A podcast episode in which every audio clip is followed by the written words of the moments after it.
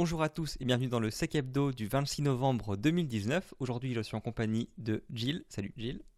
Hello. Et de Mi. Bonsoir. Avec un petit peu de latence.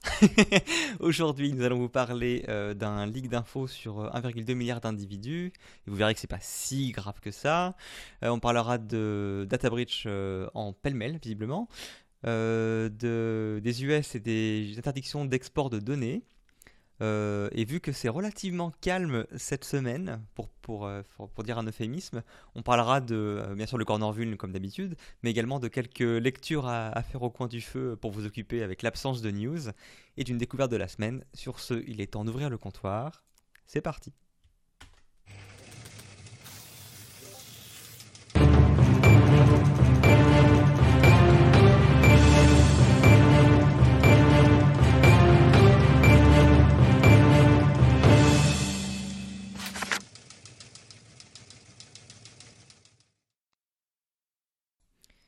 Et avant d'enchaîner euh, avec, euh, avec la, la, bridge, j'ai des sons de fond. Est-ce que ça vient de chez moi ou est-ce que ça vient d'un de vous qui. Euh...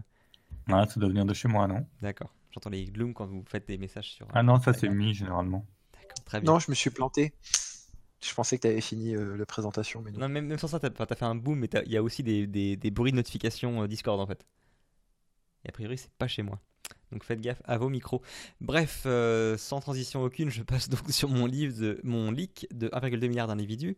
Alors ça, ça, fait peur comme ça, mais en fait c'est, moins sensible que ça en a l'air, on va dire. Je sais pas comment présenter ça.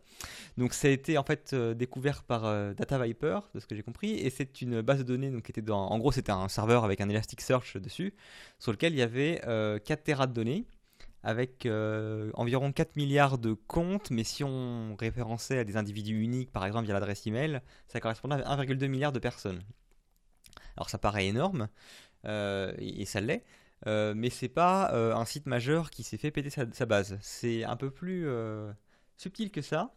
Ça vient visiblement de boîtes qui font de. Comment on appelle ça en français De data enrichment. De l'enrichissement de données. Ça se dit pareil, d'accord L'enrichissement de données, voilà, très bien. Enrichissement de données, effectivement. Donc euh, c'est la version at scale de ce que vous pouvez faire avec un Maltego ou autre, à savoir donc vous prenez euh, une, euh, une suite d'informations personnelles, en tout cas qui permet d'être lié à un individu, qui permet de faire d'avoir un, lien direct avec un individu unique, et vous faites des recherches internet avec un grand coup d'OSINT plus potentiellement des partenariats avec des bases genre je sais pas moi les bases téléphoniques des différents états etc et vous corréler le maximum de données possibles par rapport à l'information initiale. Euh, donc en l'occurrence ici, ça contient des données qui sont issues de pages LinkedIn, de profils Facebook ouverts, euh, de numéros de téléphone associés à la personne, euh, si jamais vous avez l'identité complète, nom, prénom, potentiellement retrouver également l'adresse physique, enfin tout ce qui est possible et imaginable, qui peut se trouver entre guillemets en recherche ouverte, centralisé pour vous. Et après c'est des boîtes qui vendent ça en tant que service d'enregistrement de données euh, à des entreprises tierces qui veulent avoir des informations sur une personne qui est connectée. Donc en fait, vous fournissez juste le peu d'infos que vous avez vous sur une personne et eux, en retour, ils vous fournissent tout ce qu'ils ont en plus euh, sur la personne avec un certain niveau de confiance. Euh, donc, comme je l'ai expliqué, c'est a priori basé que sur des données qui sont publiquement accessibles pour quelqu'un qui vous en donne la peine.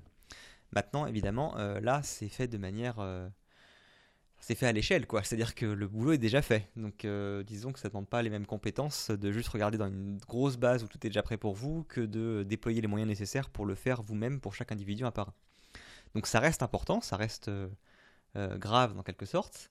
mais on n'est pas au niveau où il y a des numéros de carte bancaire et des mots de passe sur un site important qui ont, qui, qui ont fuité.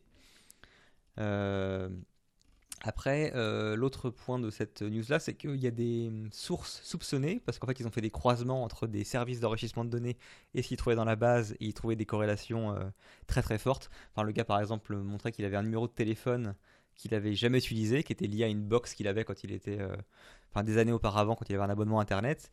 Et ce numéro-là, il l'a trouvé dans le leak en question et dans une seule autre base, dont j'ai oublié le nom, c'était pas Oxidata, c'était l'autre, je crois, qui était PDL. Et donc ça lui donne un certain niveau de confiance pour dire que la donnée, potentiellement le serveur qui a été découvert n'appartient pas à PDL directement, mais la donnée originellement a sûrement été collectée par PDL. Euh, et euh, du coup, euh, l'attribution, bah, c'est qu'on peut pas vraiment la faire. En tout cas, la personne dit qu'elle n'a pas les moyens, elle, de pouvoir remonter jusqu'au client. Enfin, en gros, si vous pouvez demander à AWS, il vous répondra pas. Après, peut-être les forces de l'ordre auront des moyens de faire des enquêtes un peu plus poussées. il peut juste dire que ben il y a de grandes chances que ça vienne de PDL et de Oxidata. Potentiellement, c'est une des deux boîtes qui a mal configuré un de leurs systèmes et du coup, ça expliquerait pourquoi c'est accessible. Enfin, c'est un truc ultra commun maintenant. Hein. Je veux dire, les gens qui configurent mal leur, euh, leur, euh, leur bucket S3 ou, euh, ou qui ouvrent sur le, enfin, le grand internet leur, leur serveur EC2, c'est, je veux c'est monnaie courante. Soit bah, c'est qu'ils ont été pétés à un moment ou un autre et que quelqu'un a extrait la donnée et se l'est chargé justement dans, un, dans, un, dans une stack Elasticsearch pour, pour regarder ce qu'il y avait dedans et s'en servir. Sans prendre les précautions nécessaires pour protéger le tout. Ça, le tout. Voilà. Donc, euh, d'après eux, euh, enfin leur version officielle aujourd'hui, c'est de dire euh, non, non, c'est pas nous, c'est peut-être un de nos clients, non? Ouais, alors après, je sais pas comment marche leur business model. Je serais étonné qu'ils te filent la base entière comme ça. J'imagine que c'est plutôt un modèle où tant que tu payes, tu as accès à leur base que tu peux poler à n'importe quel moment. Ah, bah il y avait peut-être pas de règle limite. Hein. voilà. voilà peut-être qu'ils sont fait effectivement. mais ça me semblerait curieux qu'ils te filent simplement la base, quoi. Ouais, ouais. Ça ne sent pas très malin d'un point de vue business. Il y a une vraie question dont on n'a pas encore parlé, mais comment ils ont fait la data breach notification qui est nécessaire euh, pour euh, tous les Européens sur 1,2 bah, milliard Mais justement, tu peux pas si tu sais pas qui est, enfin, comment dire, si tu sais pas qui est à l'origine, qui est-ce qui doit faire la notification? Ah, mais ça, c'est pas un problème, ça, il chope la personne derrière. là, le serveur, il est identifié, on sait qui, qui est derrière le on sait pas encore justement, c'est ce qu'il dit, il sait pas lui, en tout cas. c'est là que ça va. le, FBI a fait un takedown. Ouais, Ouais, du coup, voilà, donc ça va, ça va taper. Il va falloir surveiller qui c'est qui va se prendre une grosse, grosse amende bientôt. Oui, parce que ça beau pas être des données entre guillemets que dalle. Qui, ont été confiées à, toi uniquement, c'est quand même des données sensibles que tu as collectées euh, potentiellement sans le consentement, très, très probablement d'ailleurs. Sans consentement, traitement de données, disponible publiquement. Ouh, ça va faire mal ça. Encore une fois, là, c'est pas un scope européen, c'est un scope mondial. Hein, donc, euh, oui, mais enfin, à niveau européen, 4% du chiffre d'affaires, hein, les amendes RGPD. Hein. Oui, mais ça va être intéressant à suivre. Pam, pam, pam. À voir si du coup ils arrivent à se, dédonner en disant que c'est pas nous et que vous avez aucun moyen de prouver que c'est nous parce que ces données-là sont publiquement accessibles. Et c'est là où ça va être un sacré. Euh, Comment ça, publiquement accessible Bah, toutes ces données-là. Ils ont fait un traitement. On n'en a rien à faire qu'ils les aient mis publiquement accessibles. Ils ont fait un traitement dessus. Non, mais ça, oui, d'accord, mais ça dépend à qui appartient le serveur. S'il appartient effectivement directement à l'entité euh, juridique qui est euh, Oxidata ou qui est euh, PDL, l'attribution est facile. Si, comme le, soumet l'article, enfin le suggère l'article, c'est une base possédée par un tiers inconnu, potentiellement un particulier entre guillemets, qui a siphonné euh, la base, bah, c'est moins facile d'attribuer ça à une entreprise. Bah, si c'est pas une entreprise, ce sera un particulier qui sera à la justice. Mais, 4% de chiffre d'affaires d'un particulier, ça donne quoi? Oh non, ce sera pas forcément le chiffre d'affaires qui vont taper. Je, je, déconne. Mais euh, voilà, c'est juste pour dire que c'est pas forcément entre guillemets aussi évident que quand euh, LinkedIn se fait poutrer, tu vois. Ah oui, c'est pas plus évident, mais euh, bon, moi je suis curieux de voir parce que 1,2 milliard euh, niveau breach notification, euh, moi ça m'intéresse. Je suis sûr que si jamais il y a une suite RGPD, Jill se fera un plaisir de nous faire un, nouvel épisode dans son roman photo. Exactement. Je suis persuadé. bon, bah, puisqu'on est dans les fuites, je vais laisser du coup la main à Mi pour parler d'autres fuites de données. Ouais, parce que une c'était pas suffisant. Bon après, moi je, suis un petit joueur à côté. Hein. On, on, on, va parler en millions, lui est en milliards. Bon, je peux pas trop jouer. Hein. Ah c'est euh, millions, voilà. Donc on va commencer avec un million, euh, enfin même plus qu'un million exactement, on ne sait pas le, nombre. Euh, ça va concerner du coup T-Mobile, qui est un fournisseur de télécommunications. globalement, ça affecte tous les personnes qui ont des pas des plans, des, des, des forfaits prépayés. Et donc ça concerne le nom, l'adresse de mmh, facturation, le numéro de téléphone, le, numéro de compte, et après, du coup, les options que vous avez sur le compte, etc. Tout ça, c'était disponible publiquement. Voilà. Alors, enfin, publiquement, ça a été exposé et un acteur malveillant s'est fait plaisir de rentrer et dire hop, coucou, je le prends et puis voilà, je me sers. Euh, ça a été un accès non autorisé hein, qui a été détecté début novembre et qui a été coupé récemment. On ne sait pas combien de temps. bon, c'est peut-être pas très très important pour certains, mais bon, là on est quand même sur un fournisseur telco qui se fait péter. Euh, ils parlent de 1 million, mais bon, ils ont beaucoup plus de clients que ça. Est-ce qu'ils ont limité ou pas? Bon, on ne sait pas trop. ça peut être très utile par contre derrière pour tout ce qui est fabrication de fausses identités, etc. Et puis sinon, du phishing, de la usurpation, enfin bref. Donc ça, c'est le petit. Et puis après, on a Vistaprint qui s'est fait péter. Alors eux, eux c'est pas mal, hein, j'ai bien apprécié. Eux, c'est carrément lors d'une migration, ils ont laissé une base de données. Il y avait à peu près 50 000 utilisateurs, hein, c'est ce qu'ils disaient. Ils ont dit avoir notifié toutes les personnes et continuer d'identifier les personnes pour les notifier. Alors, bon, ça veut dire qu'ils sont pas finis, hein, globalement. et donc, bah là, c'est une base de données qui s'appelle Migration. C'est c'est assez équivoque hein, pour savoir pourquoi elle était là, euh, en clair euh, non chiffré, et euh, qui contient les informations des personnes, donc ce que vous avez renseigné lorsque vous avez un compte Vistaprint, c'est-à-dire nom, prénom, il y a des informations sur la carte que vous avez créée, il y a les informations sur les adresses de livraison, etc.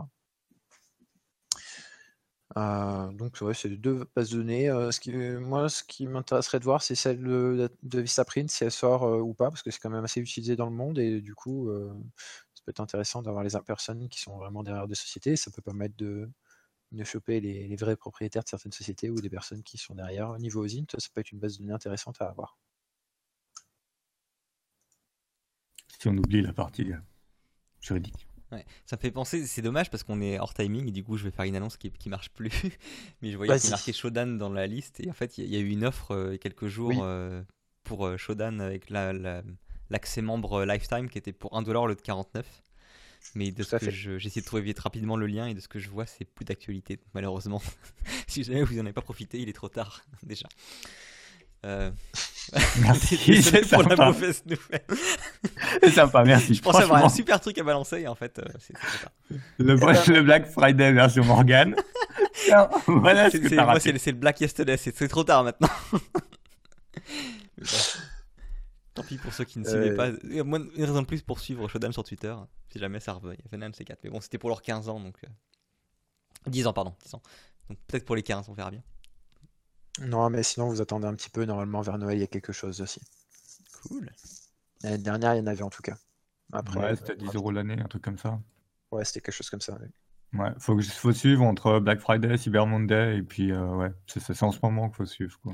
Pour ceux qui paniquent, c'était pas les accès entreprises qui sont à 50 dollars par mois, hein. c'était un accès membre qui est un accès un peu plus évolué que l'accès que vous avez en tant que 5 utilisateurs inscrits mais ça met pas recherche illimitée, etc. Ça donne juste accès à, par exemple, des screenshots de ce qui a été scanné et tout. Euh, oui, l'accès entreprise euh, il est plus cher. Beaucoup plus cher. Voilà. Excuse-moi, je t'ai coupé du coup. Donc, t'en avais pas une dernière non, bah non, c'est non, c'était. Non, non c'était T-Mobile et Vistaprint, pardon. Et T-Mobile. Il y avait trois liens, du coup, j'étais un peu perdu. Je m'attendais à ce qu'il y ait trois leaks. Ah bah, euh, après, il y en a d'autres hein, sûrement qui se sont passés. Hein. Il faut pas. Oui, oui, j'en doute pas une seconde. bon, du coup, on laisse la main à Gilles pour la partie US. Eh ouais, tout à fait, Gilles, hein, c'est à toi. Et eh oui, toujours euh, données perso, hein, parce que euh, quand il n'y a rien dans les news, il y en a toujours un truc, ça fait données perso. alors, au niveau US, on a, il, y a deux news en une. Il y en a une où ça y est, dans les enquêtes d'opinion euh, aux États-Unis, le sujet protection des données personnelles sort comme un enjeu politique euh, qui n'est pas forcément traité correctement par euh, le pouvoir en place. c'est ça, c'est 51% considèrent que...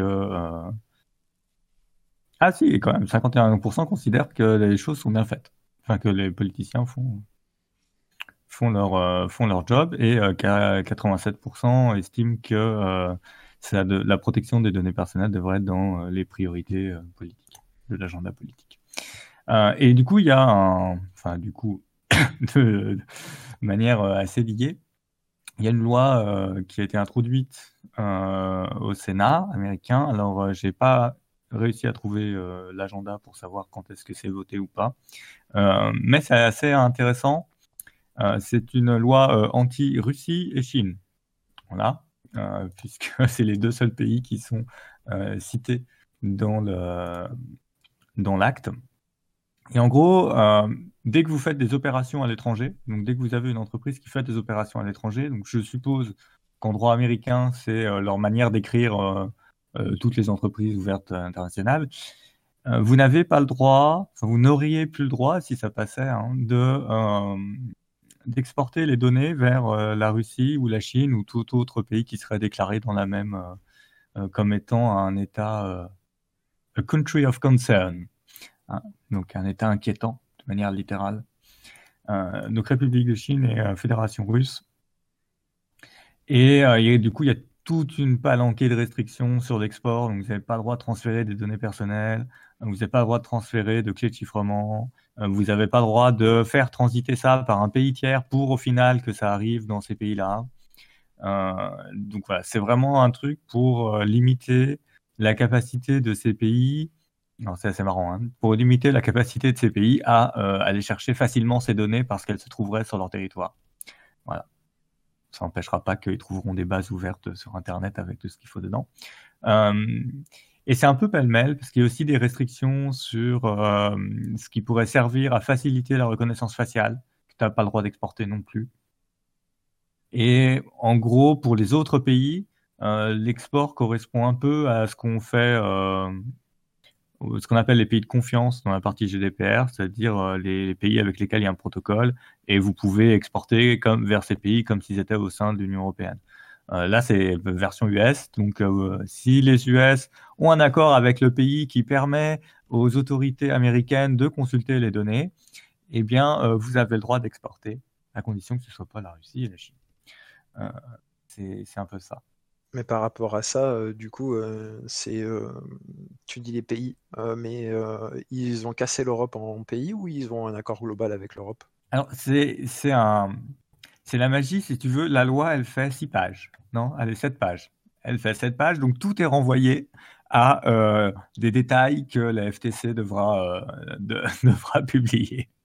Donc, j'ai même pas la liste des pays, quoi. D'accord.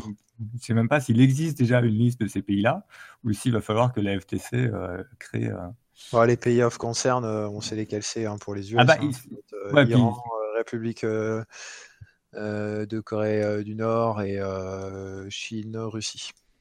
Mais ce qui est marrant, c'est que Chine et Russie sont marqués dans la loi, et après c'est any other country designated by the secretary, blablabla.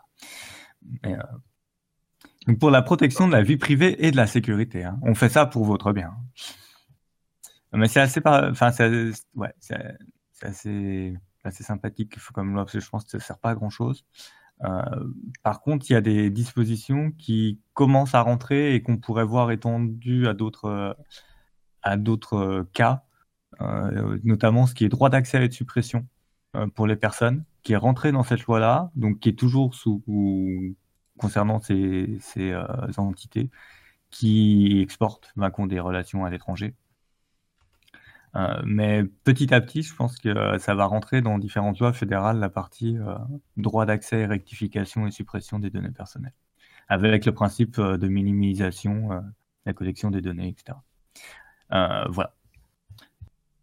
Est-ce que ça va passer? On verra. Hein. Mais c'est intéressant de voir que euh, finalement, même s'ils sont un peu en retard au niveau fédéral, parce qu'au niveau de chaque État, il y a la Californie qui a pris les devants, euh, ça commence aussi à bouger euh, pour avoir une protection américaine, mais qui renforce encore le stocker aux États-Unis, stocker tout aux États-Unis. Donc à un moment, ça risque de poser des problèmes de bilatéralisme. C'est-à-dire que l'Union européenne bah, commence, à dire. Voilà. Après, à part dire je pense fera pas grand chose, mais on dira. De toute façon, ça va être. Tu devras avoir un data center aux US pour satisfaire les lois US, tu devras avoir un data center en Union européenne pour satisfaire l'Union européenne et un data center en France pour satisfaire les exigences françaises. Oui, mais le, problème, c'est que tant que tu as le Cloud Act, euh, ça sert à rien, quoi. Que, le data center il soit euh, localisé sur le territoire de l'Union européenne, tant que l'entreprise est américaine, les autorités Ah oui, américaines oui, de toute façon, à partir du moment où tu es une entreprise de droit américaine, euh, laisse tomber. hein, c'est bon. Loi, même si euh, c'est une filiale, hein. C'est une filiale aux États-Unis, euh, je sais t'es mort aussi. Je Hein. sais bien. Je sais bien. Enfin voilà. Du coup, euh, ouais, c'est dire quand même la pauvreté des news cette semaine. Morgane, euh, toi, tu, tu nous proposes une petite lecture au coin du feu parce qu'il Ah oui, moi commence je à fais, faire moi, je frais le par chez de news parce qu'elle date pas de cette semaine. hein. Ça date d'il y a quelques se- semaines slash mois des fois. Mais euh, je les ai gardées dans mon backlog. Il y en a une que j'ai lue euh, quelques semaines, l'autre que j'ai lu aux trois quarts et que j'essaie de finir maintenant, et qui sont relativement intéressants, mais qui sont des articles assez longs. Donc on n'est pas ici sur une news, on est plus sur des... C'est quasiment des transcripts de présentations qui ont été faites. Euh, donc la première, c'est euh, Beyond the Security Team, et c'est fait par des gens chez Mozilla. Et euh, donc, euh, enfin, le, le- l'article est comment dire autonome, pas besoin d'avoir redé la présentation. Finalement, le, contenu est là. Et c'est assez intéressant. Ça montre finalement comment ils sont shiftés d'une équipe sécurité qui était très concentrée sur des produits. Et donc, il y avait du coup des, des coûts associés à l'infra et l'applicatif qui étaient très très hauts, à une équipe sécu qui est orientée sur des services et donc qui a réussi à euh, déléguer une grosse partie des contrôles de sécurité au reste des équipes. Et en gros, euh, bon, je vous laisserai de toute façon lire l'article et l'apprécier, mais les, quelques points que moi j'ai retenus qui sont intéressants, c'est qu'ils expliquaient que, bah, en fait, auparavant, ils étaient euh, vraiment dans l'approche traditionnelle où, en gros, bah, le, métier, enfin, généralement l'IT, contacte la sécurité d'un moment quand il faut. faire le, le- déploiement, et donc c'est généralement beaucoup trop tard. Donc en fait, bah, du coup, tu trouves une palanquée de trucs, tu paniques, et généralement, tu n'as pas forcément les moyens pour changer tout ça. Et ou sinon, en fait, la sécurité est contactée mais à tort et à travers pour 40 000 euh, checks qui sont des fois en fait euh, vraiment abrutissants. Est-ce que je peux ajouter telle règle au firewall? Est-ce que je peux euh, utiliser euh, tel algo pour le chiffrement? Est-ce que on peut whitelister telle telle page, etc. Et donc, ou pour j'ai besoin de tel mec qui a besoin d'avoir un accès local ami sur sa machine.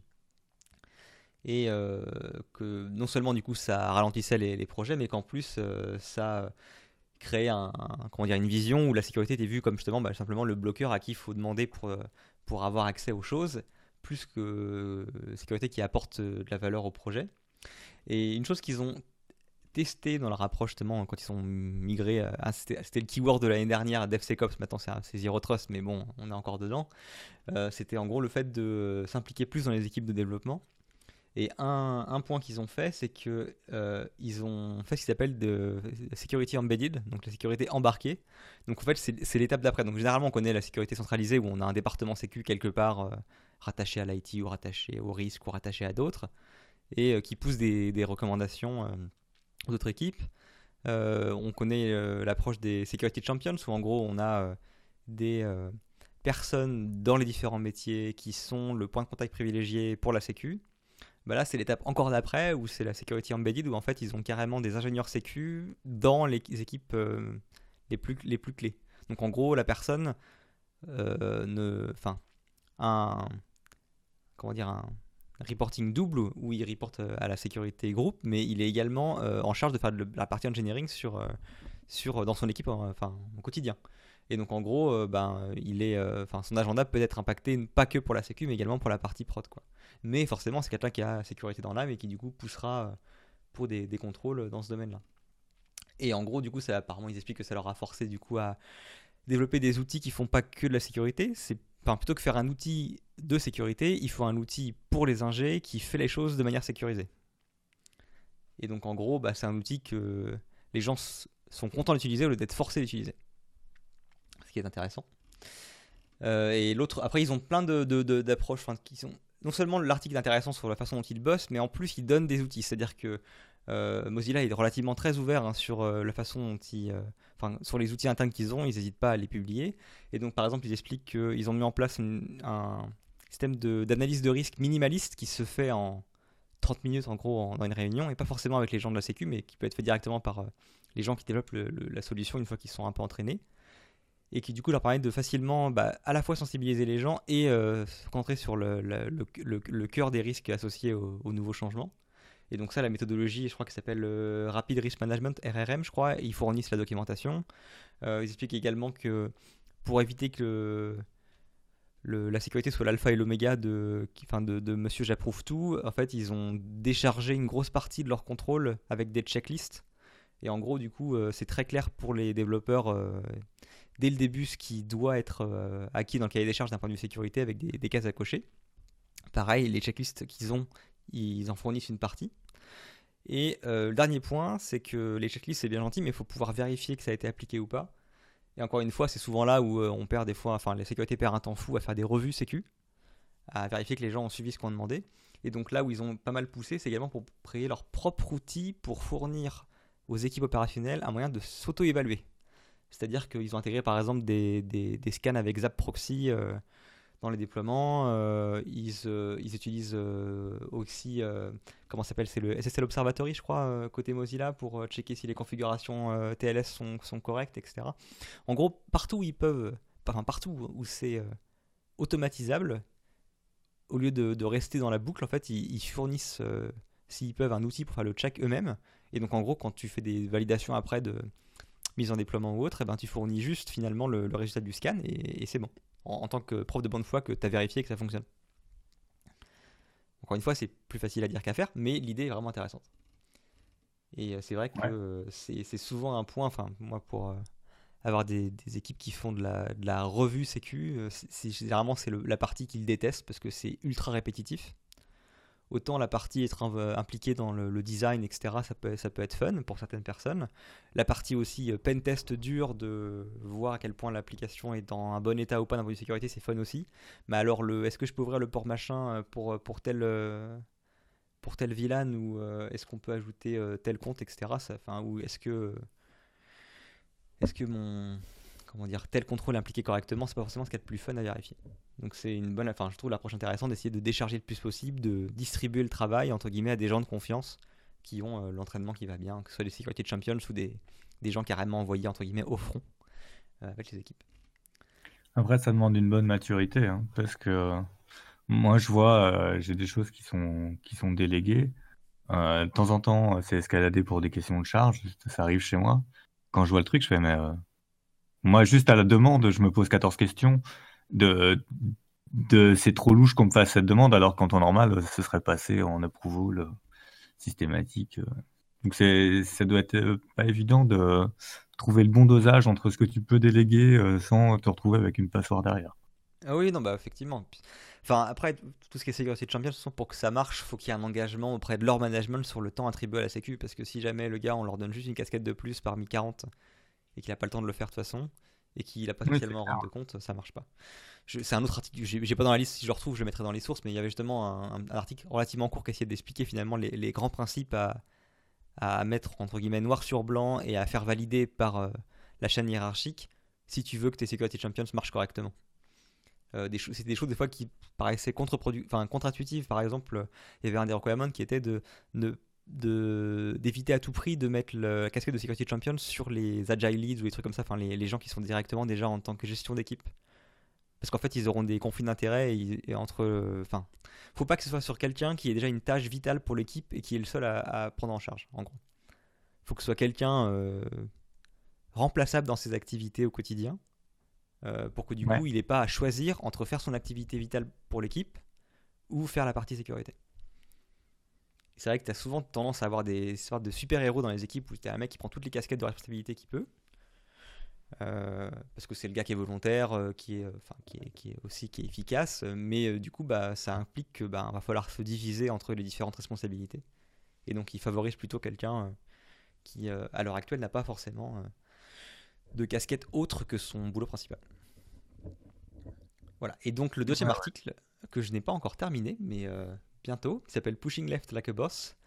Euh, et dans le même, un peu dans le même ton, focus vraiment sur la partie SDLC et qui est vraiment sur l'aspect justement comment faire en sorte que bah, le contrôle de sécurité ne se fasse pas à la toute fin, mais que euh, tu arrives réellement justement à avoir un cycle de développement sécurisé où la sécurité est prise tout le long.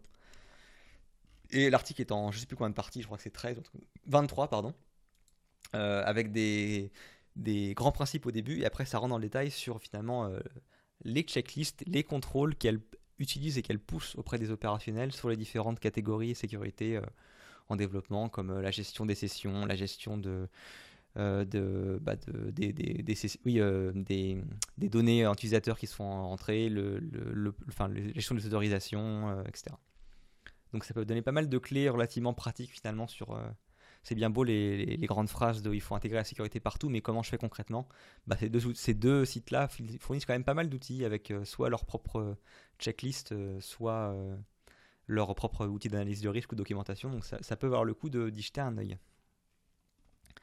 Et c'est tout pour moi sur cette partie. Euh, donc à lire au coin du feu, vous m'en direz euh, des nouvelles sur le Discord. Et pour euh, la suite, je laisse du coup la main à Mi pour son Corner Vuln. Ah, on va souffrir le moment où on souffre. Allô, ouais, c'est bon. Euh, oui, du coup, euh, bon, ça va être rapide. hein, euh, Je vais pas, je vais pas trop trop bosser non plus dessus. hein, on va pas se mentir, pas trop le temps. Euh, donc le premier, c'est un papier de chez Kaspersky euh, Lab, mais cette fois-ci pas division que tout le monde connaît, une division pas trop connue qui s'appelle ICS CERT, qui est dédiée en fait le CERT pour euh, ICS de chez Kaspersky. Donc euh, ils sont fait pour quoi? les Bah, ils- systèmes industriels, hein, des gens qui suivent les, les environnements industriels. Pardon, ouais, pardon. Euh, du coup, ils ont fait quoi? Ils se sont dit, Ah, ah, c'est bien VNC, si on avait tapé dedans. Bah, ils ont tapé dedans. Et ça leur a bien réussi, hein, vu le nombre de CVE. Euh, donc VNC, hein, c'est un système euh, qui est euh, fait pour prendre à distance un autre OS ou autre... Enfin, un autre OS, pff, une autre Ouais, machine. prendre le contrôle d'un. Ouais.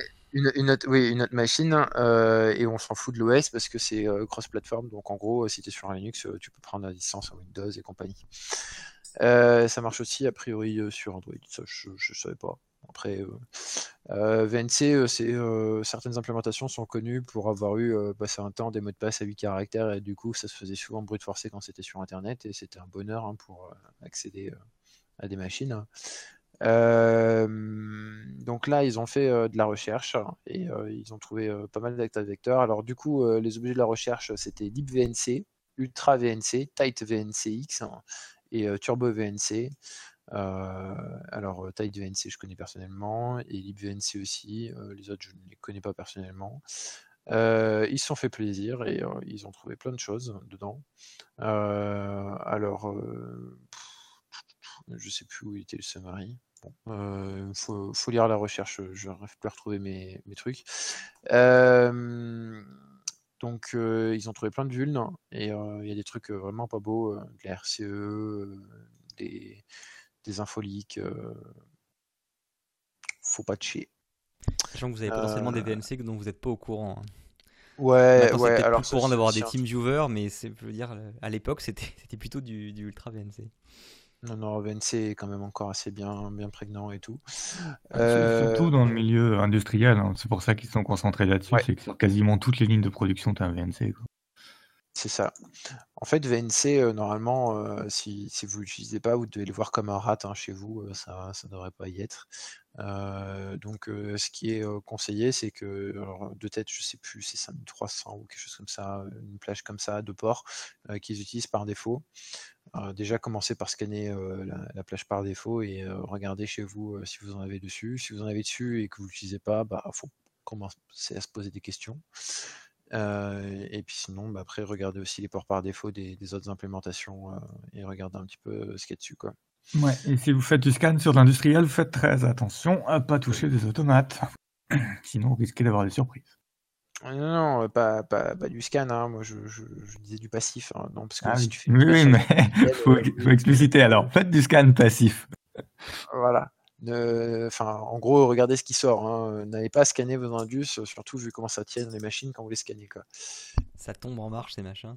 Euh, non, non, un nmap, euh, ça, ça peut te flinguer un automate, hein, mais violent.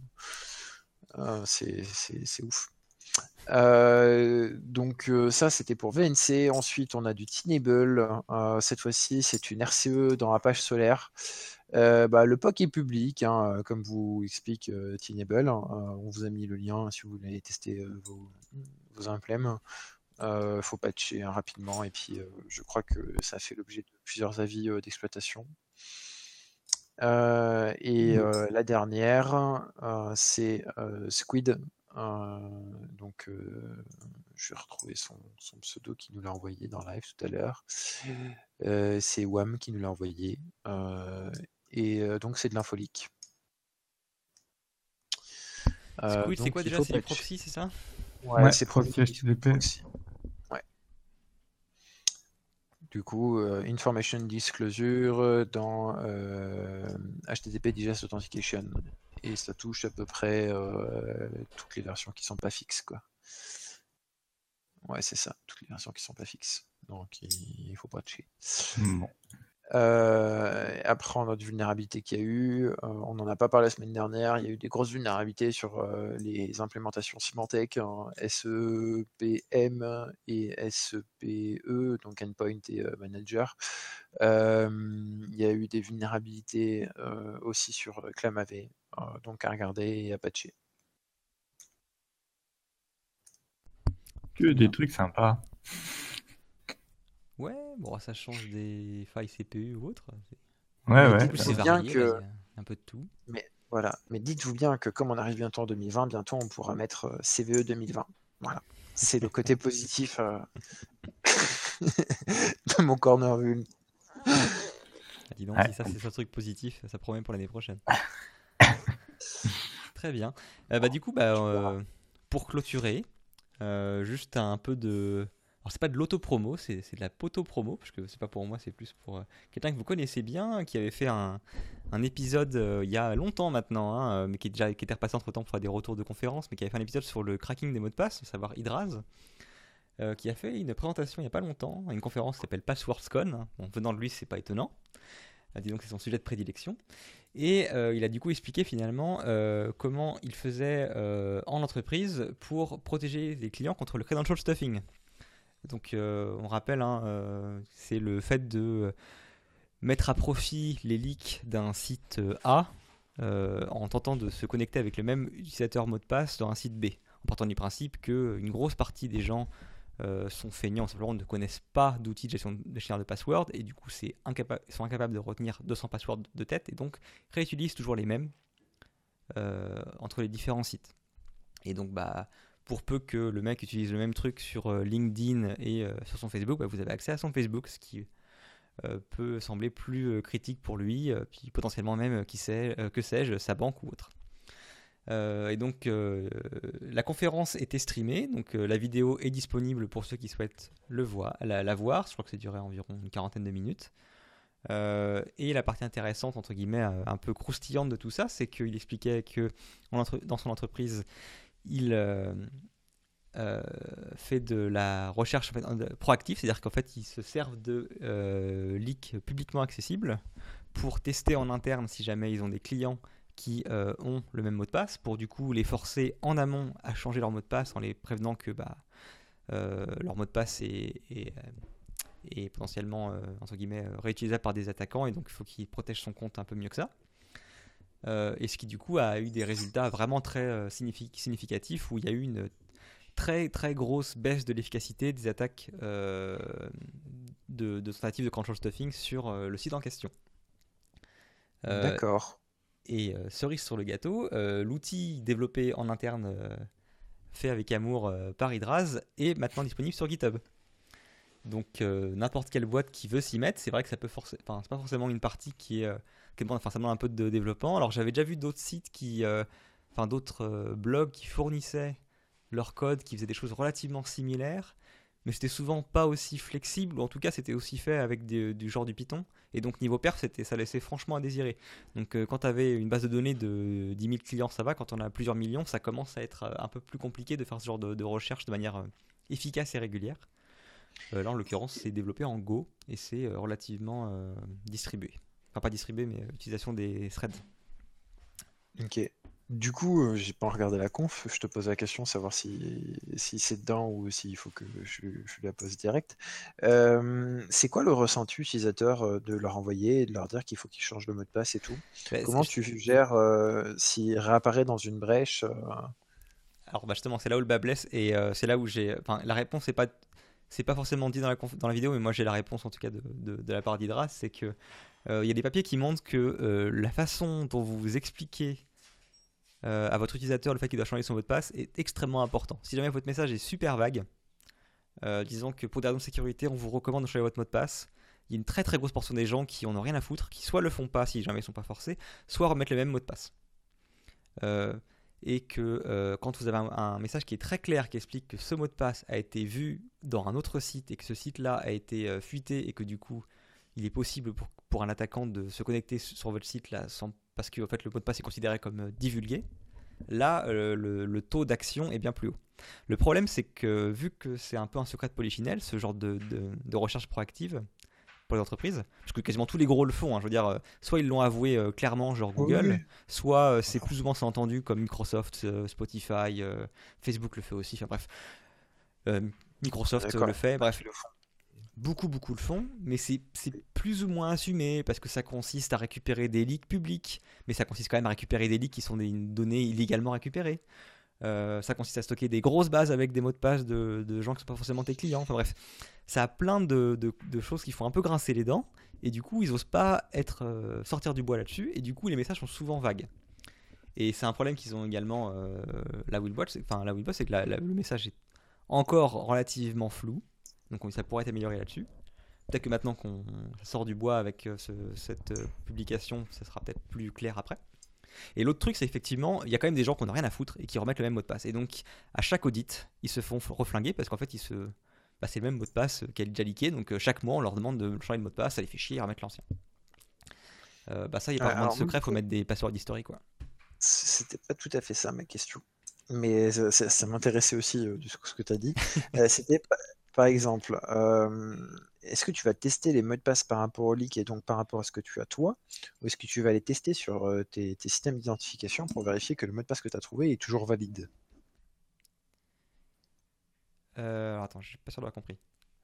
Euh, le, check est fait en offline, donc le check est fait non pas lors du login de la personne, mais est fait avec un extrait de base à un moment donné euh, sur l'ensemble de la base. Par, à, donc c'est un snapshot, quoi. C'est pas fait au moment du login.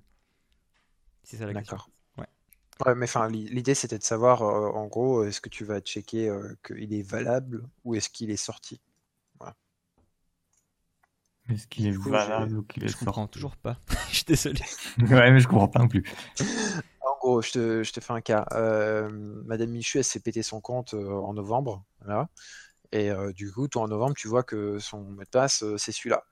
la brèche, elle est récupérée par quelqu'un au mois de janvier 2020 et c'est à nouveau leaké, enfin la, base de données ça ressort. Tu revois le couple identifiant mot de passe, que, que du coup tu vas le retester chez toi ou tu vas juste vérifier En fait, la, base, elle est continuellement agrandie avec tout ce qui sort, peu importe de la date, en fait. Et du coup, tu refais les mêmes checks encore et encore. Ah ouais, du coup, tu vas la notifier tout le temps. bah non, parce que si jamais elle a changé son mot de passe, bah il n'y a pas de problème. Si, si tu as mis Tartampion en mot de passe, que tu te fais gauler avec ça, tu vas te faire flaguer en janvier. Si jamais tu t'acharnes et que tu remets Tartampion, bah en février tu vas te refaire gauler, en, en mars aussi, puis en avril aussi. Et le jour où tu mettras enfin pas Tartampion, mais euh, vous me faites chier avec euh, vos mots de passe euh, à 3 km, et ben du coup il n'y aura plus d'alerte. Et c'est là aussi où du coup c'est mieux si jamais votre système d'identification peut retenir le dernier mot de passe utilisé lors d'un forçage de changement de mot de passe pour que c'est non, non, petit lapin, joue pas au compte, t'as demandé de le changer, change-le pour de vrai. Oui, ça c'est sûr. après, c'est difficile pour des clients, quoi. Ah, mais c'est toujours pareil. Après, c'est toujours la, limite entre euh, ce qu'on veut faire pour les protéger et le fait de ne pas vouloir trop les emmerder parce que sinon, ils vont chez le concurrent. Moi, je pense qu'il euh, il y a des situations où tu vas devoir euh, gérer un opt-out. Dire, je suis conscient que mon mot de passe est pourri, me faites plus chier avec ça, merci. Ah, mais c'est compliqué après. Bah tu peux pas le. Tu peux pas vraiment dire on se dédouane du fait que si ton, ton compte te fasse péter, quoi. Tu peux pas. Enfin, je veux dire, je pense pas que tu puisses le, le, faire. Sinon, il y aurait plus d'un site qui, qui, te ferait signer ça quand tu t'inscris pour, euh, pour pas avoir d'emmerde. euh... Le papier magique, ouais Il n'y a pas de solution miracle là-dessus sur les gens qui sont. Enfin, si les gens collaborent, collaborent pas, effectivement. Après, c'est ce qu'explique la présentation, c'est que c'est un des contrôles parmi d'autres. C'est-à-dire que il y a plein d'autres choses qui sont faites. Oui, euh, j'ai vu un petit peu rapidement. Euh, et euh, oui, il y a pas mal de choses. C'est intéressant. Ça peut être du rate limiting, ça peut être du fingerprinting, ça peut être plein de choses. de, de, de, l'analyse aussi de données sur. comment ça s'appelle C'est avec des trucs genre Neo4j, enfin des analyses de, de, de, cohortes, en fait, entre guillemets, où tu vois du coup des comportements atypiques sur le compte Genre, euh, personne qui se login, qui directement va sur telle page, directement change telle donnée de paiement, etc. Par exemple, c'est des données qui, enfin, quand ça sort de l'ordinaire, ça peut être également des moyens de repérer des attaques en masse, même si, la, même si euh, c'est distribué et que c'est pas la même IP derrière qui tape.